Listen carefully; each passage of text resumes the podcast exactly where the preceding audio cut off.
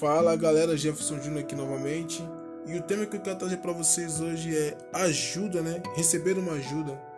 Quem nunca passou por certo tipo de situações na sua vida que precisou de uma ajuda, não é mesmo? É, porém, muitas das vezes a qual a situação a qual nós enfrentamos, por mais que as pessoas elas saibam do nosso problema, isso não significa que as pessoas vão querer nos ajudar. Isso não significa que vamos receber aí um braço, né, um ombro amigo aí para poder passar situações difíceis.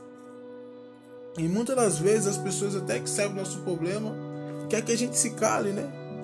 Quer, muitas das vezes as pessoas não querem que eu e você recebamos um milagre. Muitas vezes as pessoas elas não querem aí que você seja curado, elas não querem que você receba a sua bênção. Isso é a maior verdade. Infelizmente no mundo existe pessoas assim.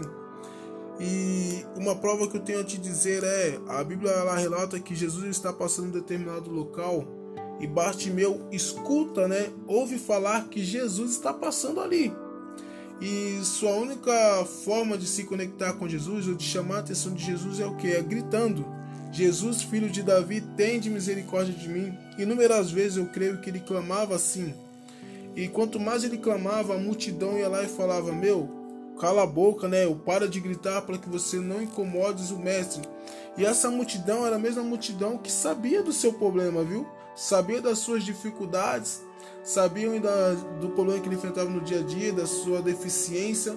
E também era a mesma multidão que sabia que Jesus curava, que Jesus fazia milagres. Quando Jesus chegava, o milagre acontecia. Mas mesmo assim, a multidão sabia de todas essas coisas. A multidão falava o que para ele? Tipo, fica quieto para que você não incomode o mestre. E quanto mais a multidão também falava, mais ele clamava. Até o certo momento que ele consegue chamar a atenção de Jesus para si, né?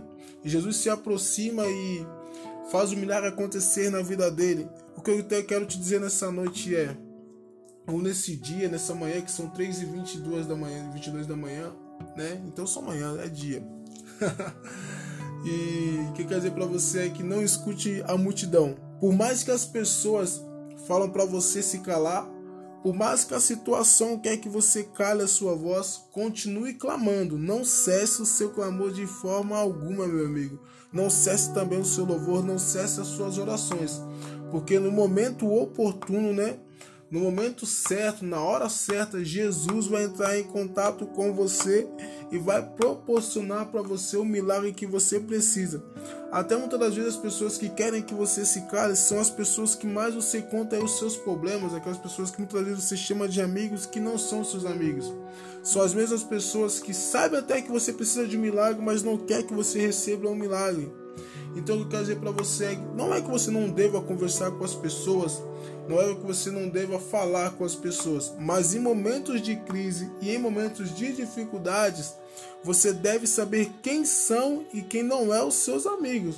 Porque muitas vezes você está contando o seu problema para as pessoas erradas, pessoas que só estão aí maquinando mal contra você, pessoas que só estão contando vitória em cima das suas derrotas. Mas Deus ele tem uma história de sucesso para minha vida e para sua vida, né? E não importa o que a multidão diz, Deus ele vai fazer uma nova história na minha e na sua vida e o seu milagre ele vai acontecer em nome de Jesus, porque é, tudo é dele, é por ele, para ele, né? São todas as coisas, né? E tudo que for feito em nossas vidas, desde os milagres, que seja para engrandecer o nome de Jesus, né? Que seja de toda honra e toda glória a Deus. Graça e paz, a multidão não vai cessar a tua voz, né?